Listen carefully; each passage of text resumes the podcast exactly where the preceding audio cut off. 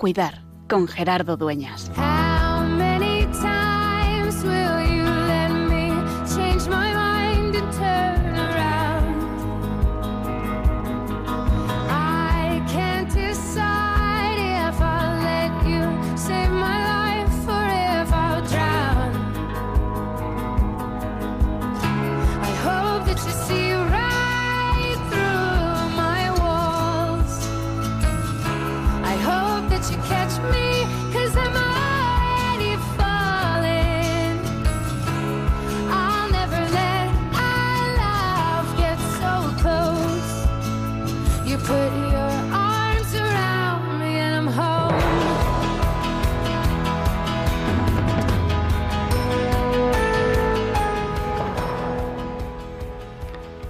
En estas vísperas de la fiesta de San Pedro y San Pablo, las columnas de la iglesia, como acabamos de escuchar en la celebración de la Eucaristía, vemos que hay diversos modos de en vivir el Evangelio procedentes de diferentes contextos, Pedro y Pablo. Hay diversas misiones dentro de la iglesia, a los gentiles, a los procedentes del resto de Israel. Hay diversas maneras de escribir, de comunicar, de evangelizar. Pero hay una manera de vivir, que es entregando la vida, entregando la vida por amor, por amor a Dios, por amor a Cristo y al servicio de los hermanos. Y por eso la Iglesia, que es apostólica, está fundada, sostenida sobre la roca de Pedro y construida sobre las columnas de los apóstoles. No estamos solos, no empezamos cada vez una historia nueva, no vamos a comenzar todo de cero, sino que somos herederos de tantos que han caminado delante de nosotros. Por eso, también en el cuidado de los enfermos, también en la vivencia de la enfermedad, también en el acompañar en el espíritu a quienes sufren, queremos vivir en esta comunión, en esta comunión de la historia, en esta tradición de la Iglesia, de tantos y tantos hermanos nuestros que nos dicen con su testimonio, con su vida, que es posible, que es posible encarar el sufrimiento, que es posible darle sentido, que es posible que sea, en vez de lugar de muerte, lugar de vida, lugar de resurrección, lugar de salvación. Y también tantos otros que se han comprometido y que han descubierto su vocación, la llamada a lo que Dios les había creado, para lo que Dios les había creado, en servir a quienes sufren a consecuencia de la enfermedad. Y por eso agradecemos y agradecemos a tantas personas que se han consagrado, que han entregado su vida para ello. Por eso, en esta fiesta de la Iglesia, en esta fiesta de San Pedro y San Pablo, en este verano inminente que se nos echa encima, queremos recordarnos una vez más que es, que sigue siendo siempre tiempo de cuidar.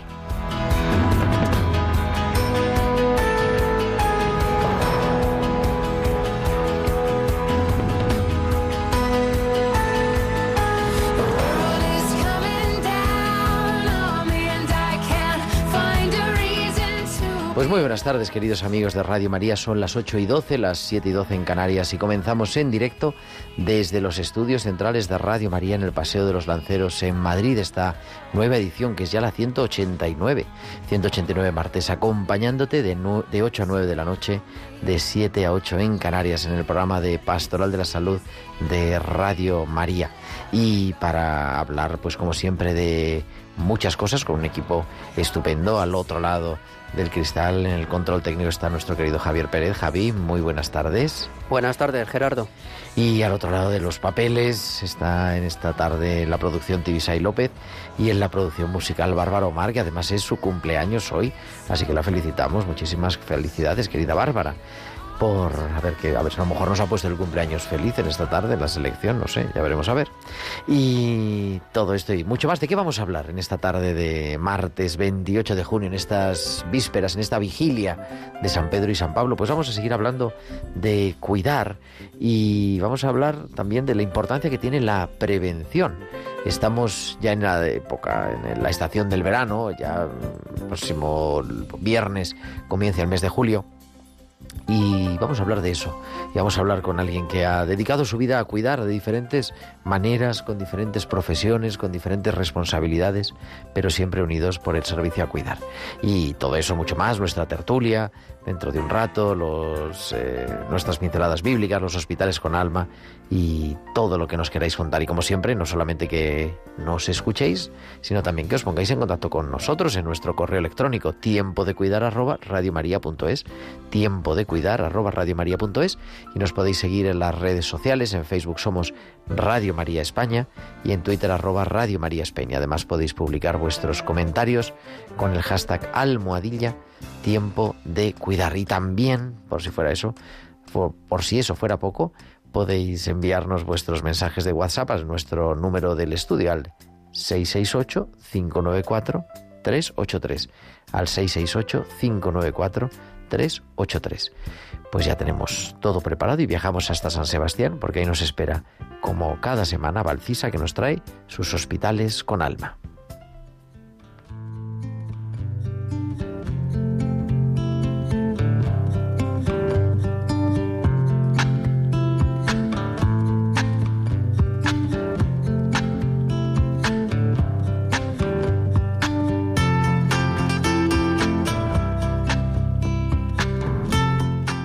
Valcisa nos trae, bueno, los últimos hospitales con alma en directo este antes del descanso por verano.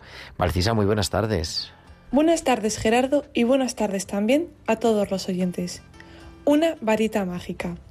Cuando uno está convaleciente por enfermedad, quiere saber por qué está así, cuándo se pondrá bueno, y suelen sugerir que les den remedios mágicos. El otro día entré a una habitación y me encontré a Ignacio, con una aura que transmitía desasosiego. Desde que entré, todo fueron quejas. Es normal que en el segundo día de una cirugía cardíaca sientas que un camión ha pasado sobre ti. Todas las dolencias que me estás transmitiendo son justificadas por la cirugía. Me miró con una cara de desolación. Mira, Ignacio, si fuera por mí, tendría una varita mágica que hiciera que no solo estuvieras curado sin pasar por quirófano, sino que no tuvieras ningún dolor, pero por desgracia no tengo ese poder. Pero sí tengo otro poder, pensé, el ponerme al servicio de los pacientes. Tengo la oportunidad de enriquecer esos encuentros que podrían ser estériles. Y hasta septiembre. Pues hasta septiembre, porque en, este, en los programas de julio les vamos a dejar descansar tanto a Valcisa como a Inmaculada Rodríguez Torne y iremos retomando algunos de los hospitales con alma y algunas de las pinceladas bíblicas que hemos ido emitiendo a lo largo de este curso para repasarlas y para entrar en, pues eso, en ese tiempo del verano que siempre tiempo de recuerdo. 8.17, 7.17 en Canarias. Entramos en nuestro tema del día con el doctor Jesús Sánchez Martos.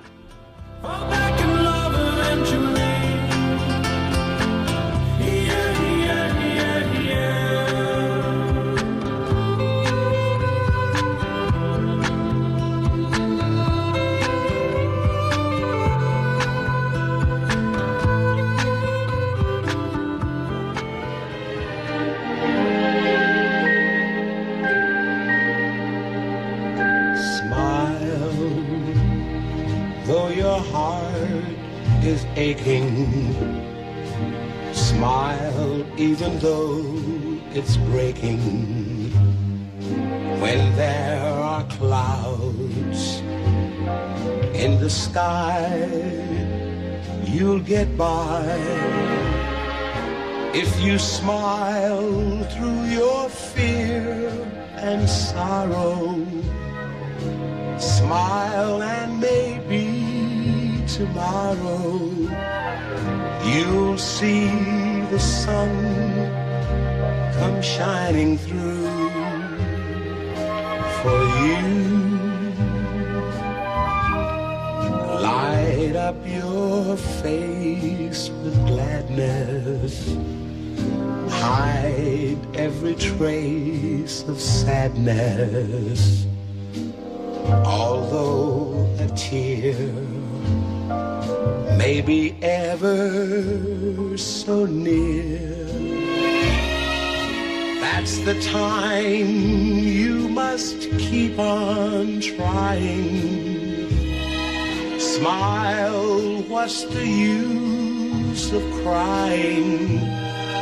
You'll find that life is still worthwhile if you just smile.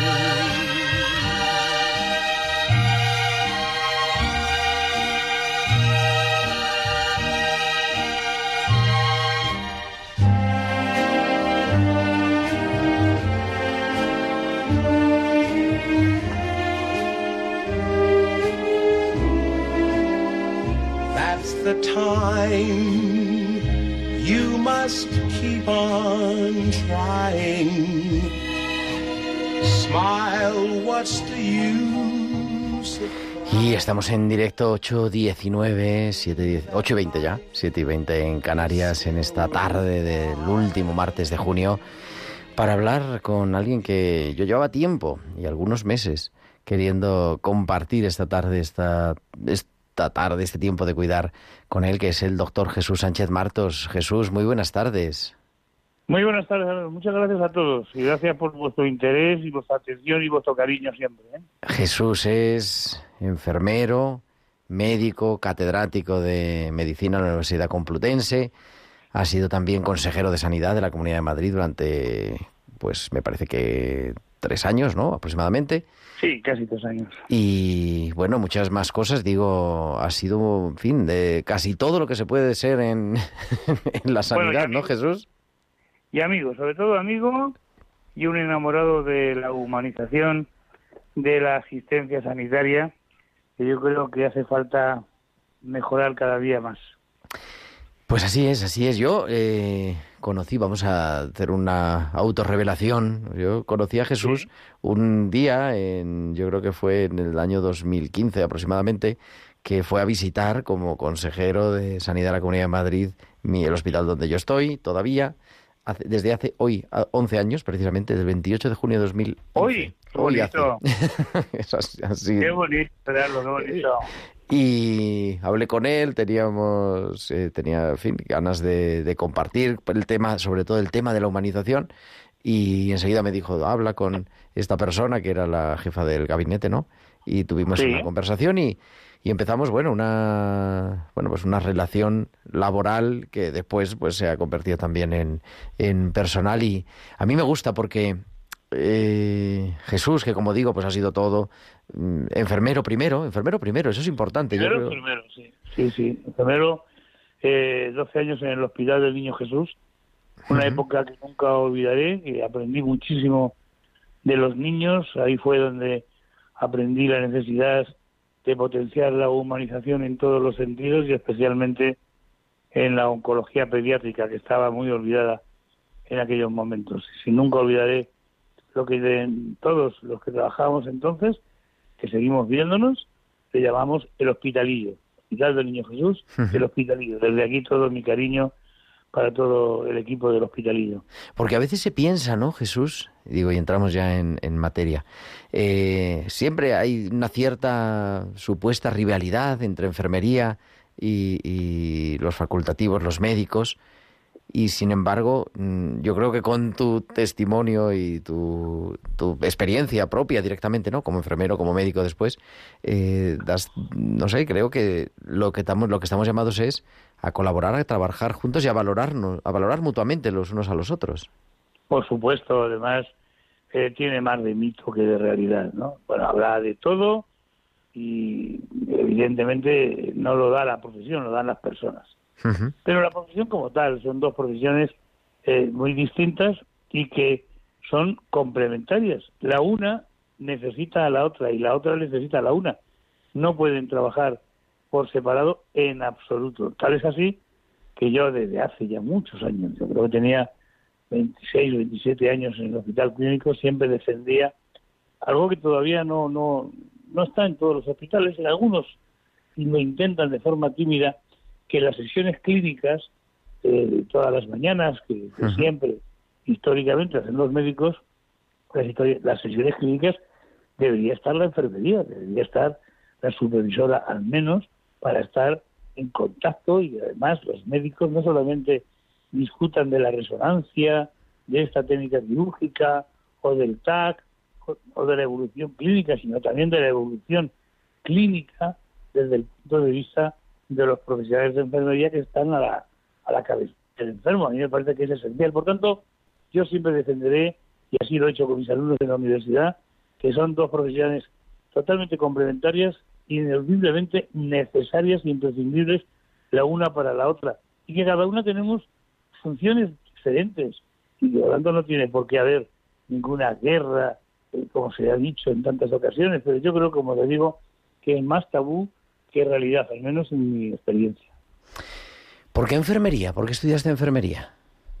Pues mira, eh, la verdad es que en mi- me han preguntado muchas veces por qué la profesión de, de- de salud. No, no, no tengo ningún antecedente en la familia, en absoluto. Y bueno, pues a mí, de muy joven, con 12, 13, 14 años, pues me, me entró la vena de la solidaridad, de tratar de ayudar a los demás.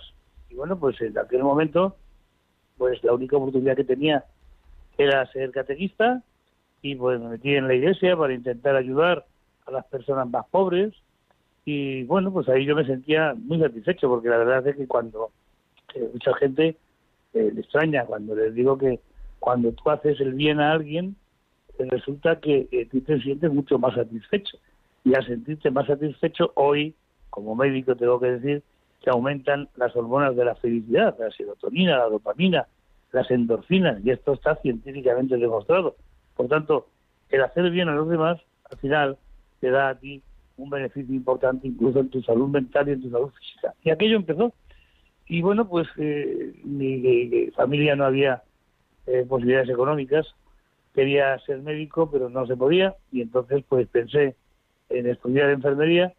Eh, era más barato, era una carrera más corta, en aquel momento eran tres años y pensé, bueno, pues me hice mi cuento de la lechera. Sé que a veces no sale, pero otras, cuando lo haces con ilusión, a mí me salió el cuento de la lechera. Me hice enfermero y pensé, bueno, pues trabajando de enfermero, tuve la suerte de aprobar una oposición y fui enfermero en turno de noche, en el Hospital del Niño Jesús. Como estaba en turno de noche, una noche sí, una noche no, fijos, pues durante el día hice la carrera de medicina. Bueno, pues eh, dormía un día sí, un día no.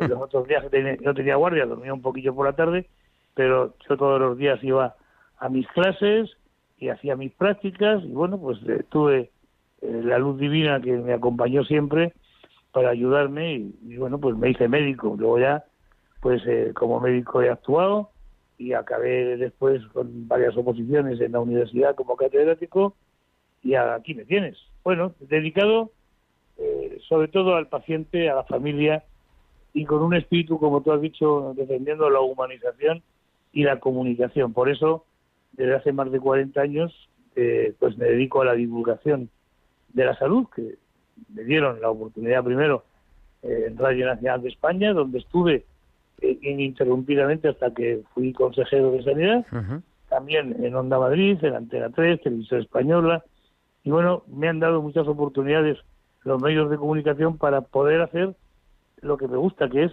divulgar, que es explicar a todos de forma sencilla lo que de verdad es difícil, ¿no? Y bueno, ese es el secreto de la divulgación de la salud y es en lo que me encuentro más satisfecho.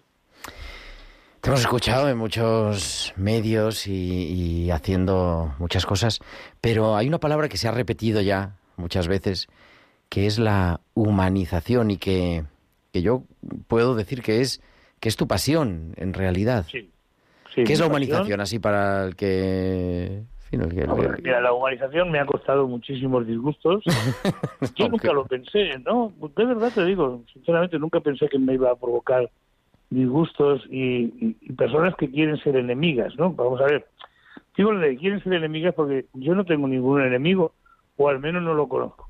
O sea, habrá, pero como hay tanta lista de espera para ser enemigo mío, pues yo me dedico a mis amigos. Pero es verdad que cuando Cristina Cifuentes eh, tomó la decisión de, de ofrecerme el, eh, bueno, pues dirigir La consejería. la Consejería de Sanidad, eh, yo nunca pensé en dedicarme a la política. Hombre, no te voy a decir una condición, pero sí le dije que yo lo aceptaba si me permitía poner en marcha eh, el plan de humanización que no existía ninguno en España en aquel momento. Ella, que es una enamorada de la humanización, me dijo que por supuesto yo no estoy afiliado, eh, ni estaba afiliado ni estoy afiliado al Partido Popular, por eso la valentía de esta mujer de poner en mis manos 8.000 millones de euros. Y bueno, pues fue lo primero que hice, poner en marcha el plan de humanización de la asistencia sanitaria. Digo que me busqué enemigos porque muchos compañeros míos, date cuenta que yo cuando cuando tomo la decisión de ser consejero de sanidad, yo conozco la sanidad bastante bien. Llevo toda mi Claro, vida claro, claro, claro. No la gestión, no la política, pero la sanidad sí. Claro, yo eh, nunca pensé que compañeros míos me iban a decir, pero bueno, ¿a dónde vas? Nosotros ya humanizamos nuestra profesión. Esto es un insulto decir que tenemos que humanizar. Nosotros ya humanizamos suficiente como para que vengas tú a decirnos que tiene que haber un plan de humanización. Bueno, pues eh, me costó, me costó, pero al final se aprobó el plan de humanización y bueno, ¿qué a decir? Yo creo que la vida ha demostrado y ahora de forma muy cruda, muy cruel, la necesidad de la humanización. Nada más que tenemos que recordar qué ha pasado con la pandemia eh, del coronavirus y las muertes innecesarias que se ha llevado, pero ya no solamente las muertes, sino la forma de morir, ¿no? La forma de morir en soledad, sin ni siquiera la, la mirada o la llamada de su ser querido antes de fallecer, ¿no? En fin, hasta que apareció una enfermera, que esto siempre lo recuerdo, una enfermera que dijo, hombre, si tenemos la videollamada o el WhatsApp o el FaceTime, oye, vamos a aprovechar, vamos a intentarlo. Y bueno, pues me dieron un teléfono protegido de los virus, etcétera, y se lo pusieron a una persona mayor que iba a fallecer y antes de fallecer, pues pudo ver a su familia, pudo recibir los besos, aunque no en su piel, pero sí vio que de los labios de su familia salían los besos y las caricias y el cariño. Bueno, en fin, eh, la humanización es estar muy cerca del paciente y de la familia, eh, llorar. Pues sí, claro que sí. Yo eh, me preguntan, ¿pero los médicos lloran? ¿Los enfermeros lloran? Pues claro que sí. ¿Pero ¿Cómo no vamos a llorar? No es que te habrás acostumbrado a la muerte. No, a la muerte hay que aceptarla, pero no se acostumbra a nadie. Y siempre ese dolor, esa cercanía.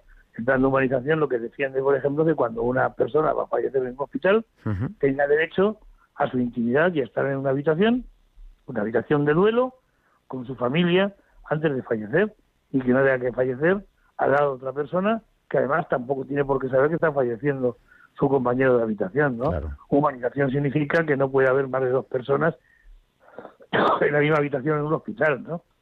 Claro, humanización significa que no hay horarios de visita, sino horarios de no visita. Es decir, no se debe de visitar a los pacientes cuando se Están descansando, cuando tal. Por las mañanas, pues porque es cuando se hacen todas las pruebas, van a rayos, van a rehabilitación, pero por las tardes. ¿Pero por qué? Siempre que se respete que no haya más de dos personas por paciente en la habitación y que se respeten la- el tono de voz. Yo creo que la visita a un abuelo, por ejemplo, eh, de su nieto taxista, y antes de, de terminar, antes de irse a casa a las nueve de la noche, pasa por el hospital, que nunca ha sido la hora de visita, pero no tiene por qué molestar. Pasa por el hospital, sube a la habitación, le da un beso al abuelo y se va. Eso es la mejor medicina, el tacto. Es el tacto de las emociones. Es Y eso hay que vivirlo para poder entenderlo. No sé si me he explicado. Perfectísimamente. Tenemos una amiga tuya que es colaboradora habitual del programa, la doctora Carmen Sánchez Carrazo. Carmen, muy buenas tardes. Buenas tardes, qué alegría encontrarnos con los oyentes y co- y con este eh, gran, mm, esta gran persona. Muchas gracias, Jesús buenas tardes. Sánchez Martos. Sí. Oye Jesús, eh, te voy a pedir porque estaba Carmen, yo tenía mucho interés, digo, también de- le pedimos a Carmen porque claro, nuestros tertulianos van eh, cambiando de, de- de semana en claro. semana, pero le dije, Carmen, vamos a entrevistar a Jesús, quiero que estés con nosotros en la tertulia. ¿Te quedas un poquito con nosotros en la tertulia, Jesús? Y hablamos de que es mejor prevenir que curar, de ese, que, que es tu última Pero, publicación. pues, pues ya sabes que siempre, siempre es mejor prevenir que curar. curar. Por supuesto que sí. Aquí me quedo con vosotros, claro, encantado. Pues entramos en la tertulia en tiempo de cuidar.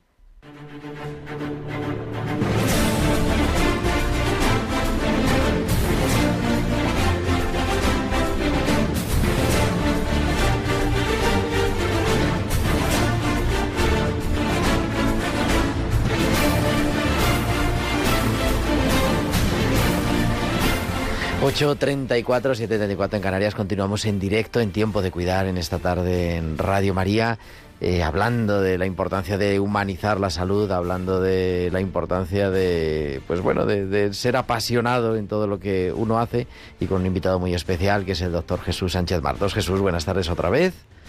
Muy buenas tardes otra vez. Me encanta lo de la pasión, porque hay que tener pasión, tengas el trabajo que tengas. Así es, y tenemos también Hay que tener pasión por el trabajo. Digo, teníamos también a Carmen Sánchez Marco, a, ¿qué digo? A Carmen Sánchez Mar- a Carmen Sánchez Carazo, que, es- Buenas Carmen, tardes claro a que sí. Compañeros de carrera, por cierto. que es amiga pero no hermana, pero... Sí, sí. Hemos sido compañeros de trabajo, Claro. de, de carrera. Estuvimos en, en la carrera juntos haciéndola. sí. Mientras que Jesús trabajaba por las noches, que ya nos lo ha comentado. Sí, Y sí, tenemos sí. también al doctor Miguel Ángel María. Miguel Ángel, muy buenas tardes. Buenas tardes. Se incorpora a nuestra tertulia. Jesús, eh, decía yo, mejor prevenir que curar. Y dice, ganarle años a la vida y llenar de vida los años. Es uno de tus libros, pero con esa, como decíamos, pasión de querer divulgar, o sea, de acercar a la Claro. gente. eh, Claro. Pues de lo que trata eh, los libros que he escrito y este último trata de eso, trata de acercarle a la población general pues la- las cosas que pueden ser difíciles de entender y sobre todo con un mensaje que, que lo digo en varias ocasiones en el libro y lo he dicho hace muchos años en los medios para que no consulten con el doctor Google. El doctor Google es un peligro total y absoluto. Entonces, bueno, pues en vez de consultar con el doctor Google pueden consultar este libro que está escrito en varios capítulos que no hay por qué leer el primero y después el segundo, el tercero, sino que son independientes, con un, un vocabulario muy sencillito para que lo entienda todo el mundo. Bueno, ese es el objetivo del libro, pues igual que el objetivo de mis colaboraciones en la radio, en la televisión, siempre. Pero sí, sí, mejor prevenir que curar y sobre todo eh, que sí, que hay, que hay que vivir muchos años, que por supuesto, claro que sí, yo también, pero llenando de vida los años. Si no eres capaz de llenarlos de vida, algo te falta. No puedes estar triste y melancólico toda la vida. Claro que sí, hay que tener esa pasión por vivir o esa pasión por tu trabajo. ¿Cómo veis eso del doctor Google? Miguel, Carmen, a mí me ha encantado. Bueno, pues ah, sí. Sí, sí, habla Miguel. yo el doctor Google, a ver, eh, el doctor Google para los pacientes, a ver, puede ser un peligro, pero el doctor Google a los médicos nos ha hecho acercarnos a muchos compañeros de otros lugares, a compartir muchas experiencias, con lo cual el Internet no necesariamente es ni malo ni pernicioso, incluso sabiéndole asesorar al paciente, muchas veces hay páginas web de, medicina y sobre todo de, de, ¿no? de- asesorar al paciente en, en hábitos de vida saludable excelentes, muy bonitas y, y muy, muy exportables y incluso la gente se puede descargar y compartir, ¿no? O sea que bueno, yo lo del doctor Google lo veo un peligro porque como siempre, pues cuando vienen a mi consulta, pues ya mucha gente ya... Ya te viene con el diagnóstico hecho, ¿no? eso es.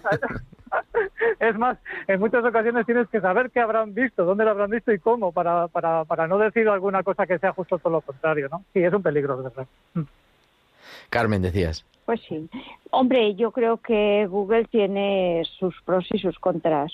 Y sí que es cierto que los pacientes, además hay páginas que son muy falsas y, y- y, mm, alarmistas y bueno, la información no es del todo eh, clara y, y- y- y veraz. Claro.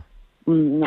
Entonces hay que tener mucho cuidado eh, cuando uno es paciente de, eh, de ver ciertas páginas porque uno se puede alarmar o puede hacer dejación, porque también hay por ahí falsos tratamientos, se han dado casos y bueno, esto Jesús lo sabe de cómo incluso ha habido gente que ha abandonado el tratamiento porque en Internet dice que, que es mejor cualquier cosa eh, natural o, cosas así. Y bueno, pues eh, la evidencia científica que tiene hoy nuestros médicos es muy fiable y lo primero es que todos los pacientes se deben de fiar de su médico y de bueno pues eh, publicaciones serias por ejemplo como la que hace Jesús Sánchez Bastos sí. Dice, Claro, pero yo Jesús. simplemente deciros en absoluto criminalizo a Internet, en absoluto. He dicho doctor Google y lo mantengo, aunque el jueves, eh, el día 30, se celebra el Día de las Redes Sociales y me parece que tienen cosas muy muy importantes y muy muy buenas. Pero cuando aparecía Internet, yo decía públicamente que esto es como, como el ladrillo. Un ladrillo puede servir para hacer un muro, para hacer una vivienda, pero también puede servir para romper un cristal y robar. Y por tanto, todo depende del uso que se le dé.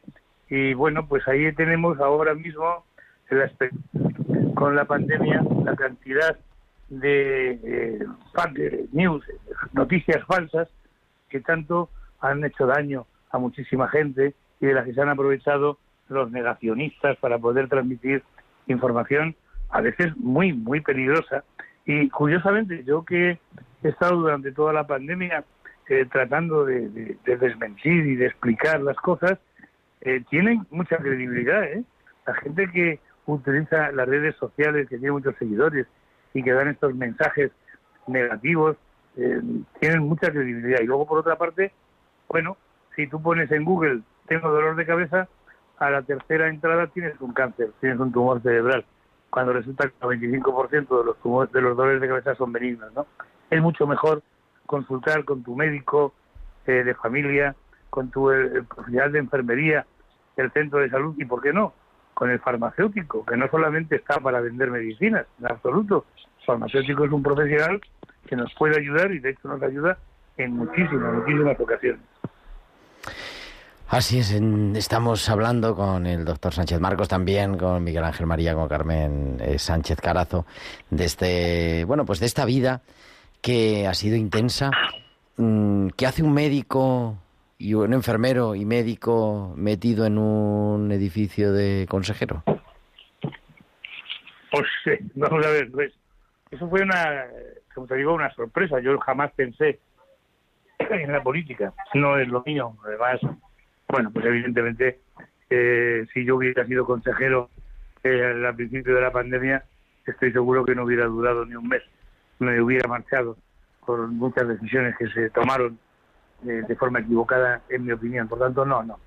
Yo soy médico de los del Fonendo, soy enfermero de los que están al lado del paciente. No, la política no era lo mío, fue la que tenía que gestionarla. Bueno, es verdad que yo nunca entendí eh, eh, intervenir en los quirófanos a las 10 de la mañana o que no se hicieran pruebas diagnósticas por la tarde. Bueno, hoy eh, se empieza a operar a las 8 y cuarto, 8 y media en la mayoría de los hospitales, se opera también por las tardes, eh, no se hacen tantas operaciones por lo privado y luego además también se hacen eh, pruebas diagnósticas, resonancias, TAC, pues hasta las 11 de la noche. Por lo tanto, bueno, yo me siento muy satisfecho, sobre todo porque también pude poner en marcha la ley de gestión profesionalizada. Otra cosa es que la respeten los políticos o no. Eh, Eso aparte. Claro, claro, eso es distinto, pero la ley está aprobada, ¿eh? Por tanto, ningún eh, presidente de, de gobierno de ninguna de, la Comunidad de Madrid y, por supuesto, ningún consejero de Sanidad de Madrid puede nombrar un gerente porque le apetece o porque le. Para nombrar un gerente se tiene que hacer un concurso libre de méritos y eso está registrado en una ley aprobada por la Asamblea. Por tanto, me parece que es que ser gerente de un hospital es algo muy importante. No puede ser cualquiera porque sea afiliado al partido o no, sino porque realmente presente un proyecto que es un proyecto basado en una eficiencia. Uy, hemos, creo que hemos perdido la comunicación con... Ah, ahora se nos ha entrecortado, se nos ha entrecortado Jesús, pero te recuperamos. Sí, te decía, no sé si se ha cortado por la internet, por las redes sociales, que bueno que para mí... No, al decir algo de los afiliados a los partidos. que, que el dinero público es esencial y el dinero público no se puede jugar con él. Y no, no puede ser eh, que las mascarillas haya pasado lo que ha pasado, con el gel hidroalcohólico, en fin, en fin. De verdad que yo eh, no, no, seguramente que no valgo, no valgo para recibir llamadas de los políticos de arriba para que tuviera que tomar una decisión u otra. Yo nunca lo escuché, esas llamadas jamás las escuché, pero no las escuché porque eh, estaba con una presidenta muy valiente, Cristina Cifuentes, que era la primera que me decía que yo no tenía por qué escuchar llamadas de los políticos de arriba para gestionar la sanidad de Madrid. Entonces, bueno, no me arrepiento en absoluto, volvería a decir que sí, fue una experiencia más y una experiencia muy, muy satisfactoria para mí a mis 69 años ahora. Dice que Carmen también sabe algo de medicina y política. Hombre, claro, hombre, por supuesto sabe mucho. Y mucho, mucho, mucho más de lo que pensáis vosotros. bueno, eh, tú, tú sabes mucho, tú sabes mucho y has gestionado muy bien. ¿eh? O sea que- Muchas gracias, Carmen. Sí. Pero hombre, yo creo que la, la actividad política como médico, eh, pues también es un es un servicio de- de- desde otra perspectiva, pero es un, un servicio a la sociedad y a Por los supuesto. propios pacientes, porque mm, desde una responsabilidad política lo que estamos tratando es que eh, los pacientes eh, tengan una mejor calidad eh, tengan una mejor atención. Y yo creo que eso lo hemos defendido mucho, tanto Jesús como yo. Eh, yo también trabajé muchísimo por, por el tema de, de quitar barreras para personas discapacitadas, para personas mayores. Y hoy, desde luego, las, las calles de Madrid son distintas al 2003 cuando yo empecé de concejala. Los autobuses ahora ya todos son accesibles. Creo que, eh, que esto mejora mucho la calidad de vida y mejora mucho incluso la felicidad de las personas que tienen más capacidad de movimientos por la ciudad y, y bueno y la atención de los pacientes es, es importantísimo. Y otra cosa que además hemos también luchado eh, mucho, eh, tanto Jesús como yo, ha sido con el tema de, de luchar contra las agresiones a los médicos y a las enfermeras, al, al personal sanitario, porque se han dado muchos casos y yo desde aquí- quiero también hacer una llamada. Muchos casos eh, que, claro, los pacientes, los- la familia que lo está pasando muy mal ante una situación de dolor tan grave, tan grande, pues descarga muchas veces eh, sobre la persona que tiene más cerca, ¿no? Sobre el médico, las enfermeras, etcétera. Y bueno, yo creo que el personal sanitario merece mucho respeto eh, porque tiene mucha dedicación. Eh, para terminar, porque nos quedamos sin tiempo, pero por, por una- escuchar una palabrita a Miguel Ángel, que no está metido en política, pero bueno, que es, es bonito encontrar a, a gente con esta pasión, ¿no? Yo quería apuntar sobre el asunto del, ahora ya juntando un poco todo lo que habéis dicho Venga. Internet y del, y del asunto de la política y del asunto de la sanidad en particular, ¿no? Pues que precisamente el Internet ha venido muy bien pues para que se pueda, digamos, eh, popularizar las reclamaciones, porque antes las reclamaciones eh, se escribían, iban por escrito, luego no se contestaban y ahora pues a través del Internet se pueden hacer muchas reclamaciones de muchos lugares, tanto de la Comunidad de Madrid como del. Ayuntamiento, que luego la gente se lo lee, porque eso no queda más remedio que leerlo, porque está en un correo y además es que te contestan. Luego, que se haga o no, vaya, pero por lo menos tú tienes la, la conciencia de que habéis podido contribuir un poco en parte como ciudadano. Y en el tema de la sanidad, pues, pues reclamando, sea para bien o sea para mal, generalmente se suele reclamar para mal, pero bueno. También hay algunas eso- felicitaciones, sí, Sí, también. sí, sí, Sí, sí, yo, la- bueno. yo las he tenido, pero que, te, que quiero decir que con el Internet nos ha ayudado mucho a eso, a, a- a- a poder, digamos, eh, democratizar un poquito la demanda y la, y, la, y la queja, ¿no? Y eso está muy bien, porque es la mejor manera de, crecer, ¿no? Tener un feedback de lo que hacen. Jesús, 30 segundos, que tenemos que terminar. Pues nos hemos quedado sin 30 segundos, se ha ido la, se ha ido la conexión.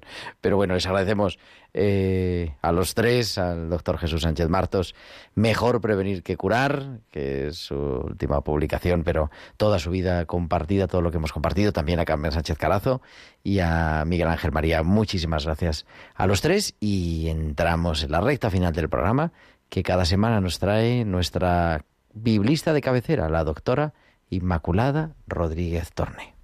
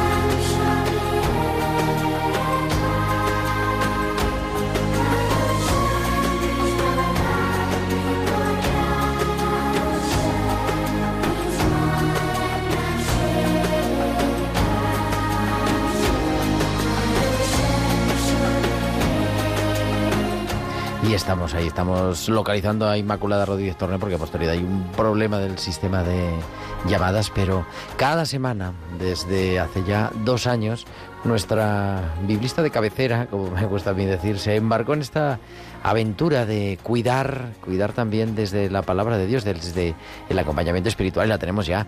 Inma, muy buenas tardes. Buenas tardes, Gerardo, y buenas tardes a todos los oyentes. Estos son los auténticos problemas del directo, que, se dice, pero bueno. totalmente. Oye, Inma, eh, terminamos la temporada, aunque la semana que viene hay programa y todo el verano hay tenemos programa, lo que pasa es que vamos a dejar descansar a Valcisa y a Inma para, y vamos a retomar algunas de las pinceladas que hemos ido emitiendo a lo largo de todo este curso. Pero ¿con qué terminamos hoy, Inma?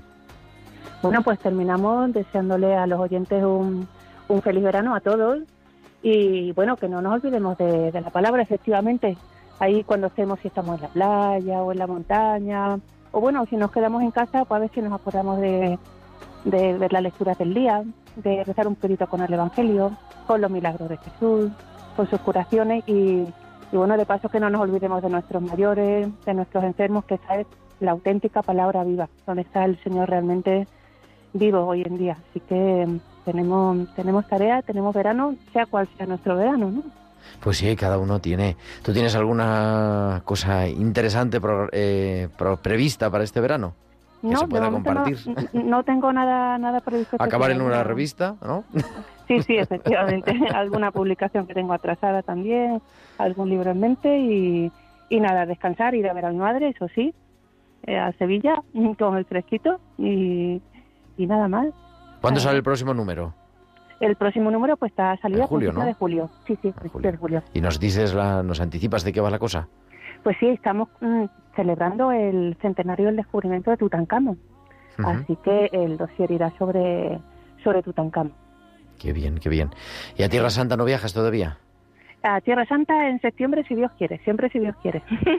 Bueno, bueno, para que... Así que estoy invitada también a, visitar la unidad de los manuscritos del Mar Muerto porque este año también se celebra el 75 aniversario del descubrimiento de los manuscritos de Qumran. Así que con ganas también de, de ese proyecto. Que ha sido un descubrimiento de esto que no es coincidencia, sino providencia ¿verdad? Porque nos ha ayudado absolutamente a, a los, a los exégetas. Sí, sí, sí. Y animando a todos los que puedan hacerlo físicamente a peregrinar a Tierra Santa, los que no a través de la revista y si no, los que vamos ya rezamos por ellos. Exactamente. Pues Inma, nos, bueno, nos escucharemos, como hemos dicho, el verano recuperando las pinceladas que hemos tenido a lo largo de este curso y en Sí. septiembre que está a la vuelta de la esquina. En a la vuelta de la esquina. Sí, sí, a descansar tú también. Gracias. Gracias. Es Inmaculada Rodríguez Torney que nos trae cada semana sus pinceladas bíblicas aquí en Tiempo de Cuidar.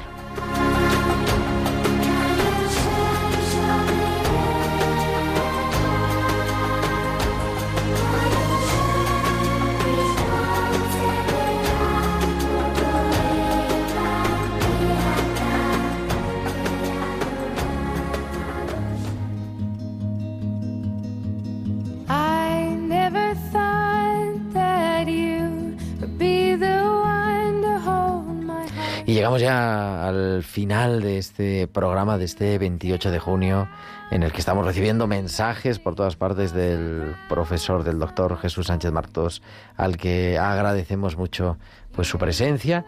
Y agradecer a Valcisa, agradecer a Inma y agradecerte a ti que nos estás escuchando cada martes, que nos acompañas, que haces que esto tenga sentido, el seguir cuidando y el seguir pues llevando estas historias de los que están apasionados por cuidar y por descubrir la presencia de Dios en quien sufre.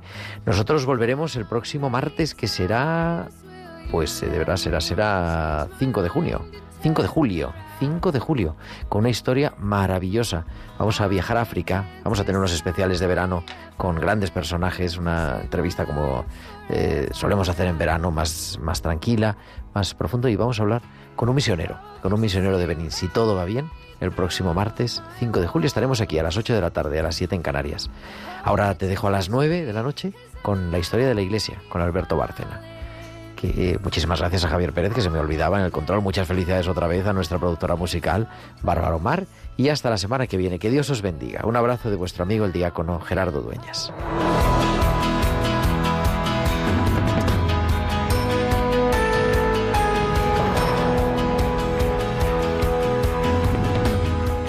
Han escuchado Tiempo de Cuidar con Gerardo Dueñas.